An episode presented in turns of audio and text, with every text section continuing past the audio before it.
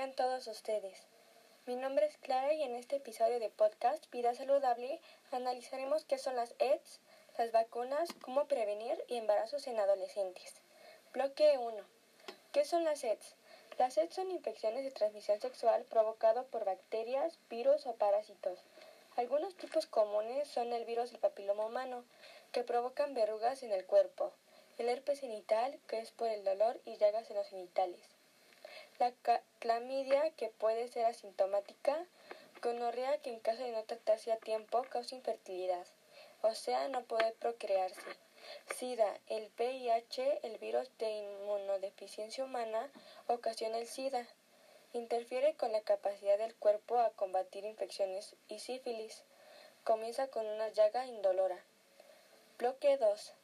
¿Qué son las vacunas? Las vacunas su función es generar del organismo inmunidad frente a una enfermedad para que produzcan anticuerpos que se harán cargo de protegerlo en futuras infecciones. ¿Cómo lo hacen? El sistema inmunitario reconoce al agente invasor, o sea, la infección. Después los anticuerpos podrán destruirlo antes de que empiece o se haga más fuerte y resistente. Las vacunas previenen a que si alguna enfermedad no te dé o que no sea tan mortal o con muchos síntomas. Estas se colocan en una cartilla de vacunación donde se consignan las vacunas que han recibido, las nuevas o la dosis de refuerzos que se les deben administrar más adelante. ¿Existen vacunas para las EDS? Actualmente no se disponen de vacunas preventivas para la mayoría de las infecciones de transmisión sexual. Las tres únicas EDS para las que se disponen de vacunas son las de hepatitis A y la B, y la del virus del papiloma humano, BPH. La única manera 100% garantizada de evitar una EDS es evitar toda clase de contacto sexual. No hay sexo, no hay EDS. Pero si tienes sexo, practicar sexo seguro reduce las posibilidades de contagio. Y métodos anticonceptivos, que existen métodos barrera como son los condones, espermicidas, diafragmas, capuchón cervical y preservativo vaginal. Los métodos hormonales que son los implantes sub anillo vaginal, parche anticonceptivo, píldora progesterona inyectable, píldora día después. Los métodos naturales son los calendarios, temperatura basal, fracturas. Los métodos quirúrgicos son las vasectomías y ligaduras de trompas. Y los métodos intrauterinos son el dio hormonal y el dio de cobre. Bloque 3. ¿Qué son las consecuencias de estar embarazada adolescente? Si la mujer embarazada es una niña menor de 15 años, el bebé puede nacer con malformaciones. La madre adolescente tiene un alto riesgo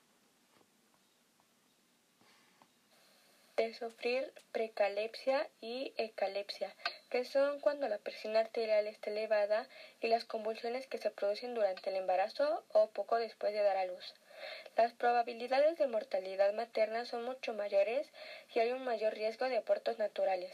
¿Cuáles son las cosas más comunes en los adolescentes los embarazos a temprana edad? Dos de las principales causas del embarazo en la adolescencia están relacionadas con el nivel de vida y la pobreza en los habitantes de un país. Son relaciones sexuales sin el uso de métodos anticonceptivos o un mal uso de ellos. Durante el embarazo pueden sufrir hipertensión inducida, anemia, infecciones de transmisión sexual y desproporción cefalopélvica. Las adolescentes corren mayor riesgo de sufrir violencia y abuso sexual. ¿Quieres saber cuál es el país con más embarazos adolescentes? En México superó la medida con 60 nacidos por cada 100 mujeres entre 15 y 19 años. Nigeria, Mali y Chad fueron los países con las tasas de embarazo precoz más altas con 187, 169 y 161 nacimientos por cada mil mujeres de ese grupo de edad. Bueno, ya para finalizar, podemos concluir que toda acción sexual que se haga se tenga que prevenir, evitar y usar anticonceptivos, y que los embarazos adolescentes pueden ser altamente mortales por la falta de desarrollo al cuerpo a temprana edad y por la educación. Esto es todo, hasta otro capítulo sin fecha concreta. Adiós.